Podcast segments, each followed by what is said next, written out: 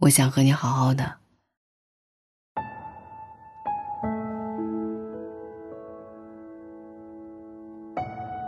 昨天处理完工作的事情，已经到凌晨两点半。抬起头，活动活动有点僵硬的脖子，拿起手机，起身到窗边吹风，随手点进朋友圈，猝不及防的被渲染了一身伤情。阿九发了一条动态，时间显示一分钟前，内容是。刚刚订下去日本的机票，一个人，心里有点空落落的。因为我觉得，应该可以是两个人的。想起《春光乍泄》里的那一句台词，我突然想起何宝荣。我觉得好难过。我始终认为，站在这儿的。应该是两个人。曾经无话不说，后来只剩算了。那些说好要两个人去实现的梦想，怎么悄无声息的就散在时光的风里了？怎么曾经分享过那么多事无巨细的人，后来连街上碰到面，都要低头假装玩手机，匆匆路过呢？人是感性的动物，越不说话，就越没话说。也许从那一次，我没问，你也没解释，今天的一切，早都已经埋下伏笔了吧？离开这张车票，是由无数枚叫失望的硬币拼凑出来的。决定转身之前，我是真的在冷风里站了很久，也等了很久很久啊。每一次敷衍都让我咽回去一句心里话，每一次漠然，就堵塞一次我想对你倾诉的欲望，像一小捧一小捧的沙子不断覆盖，最后就把一段关系活埋了。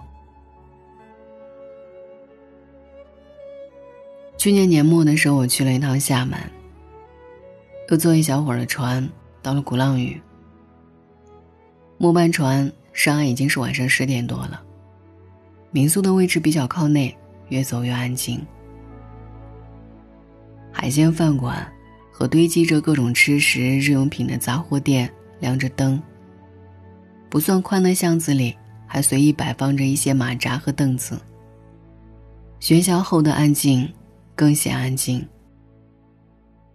突然听到一声小小的惊呼，从前面不远处的一个岔路口传来。快走几步，探头一看，一个女生蹲在路灯下，笑眯眯的逗着一只大橘猫。他旁边还站着一个男生，微微歪着头，温柔的看着女孩和猫。女生说：“你抬头看。”那边屋顶上有好几只猫在排排爬。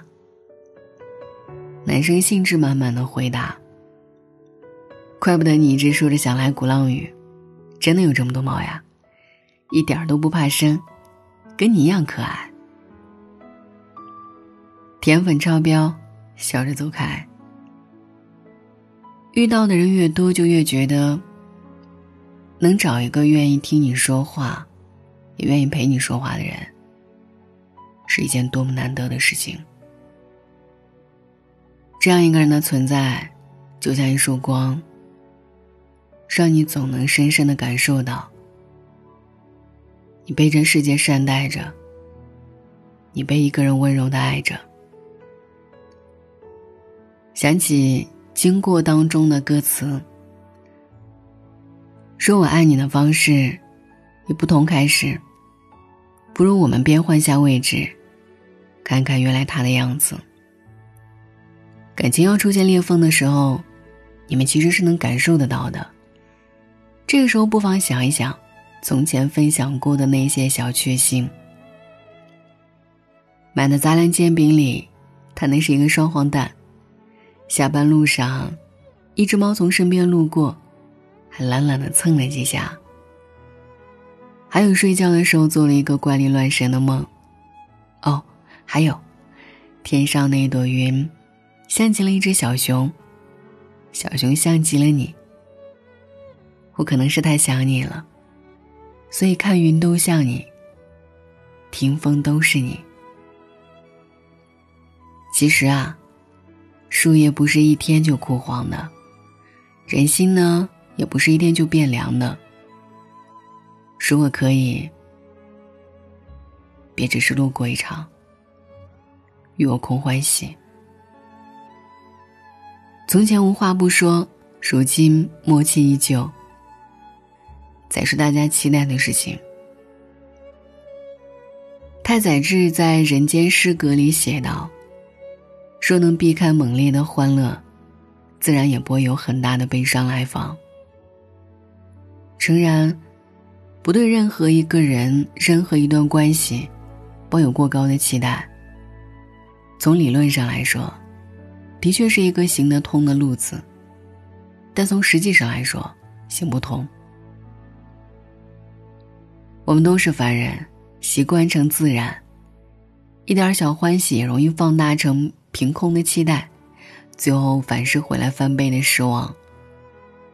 想少吃一点感情的苦头，那就多一点沟通。别在固执的沉默里，任凭两个人之间的隔阂越来越宽，最后拼尽全力，伸长了手指，也再也触碰不到对方。没有一份离开是突如其来的，但这也同样意味着，早一点把拥抱给到，多一点长情陪伴，一切都还来得及。面包掉了，那就算了。当还在手里的时候，好好攥着，别轻易让它掉了。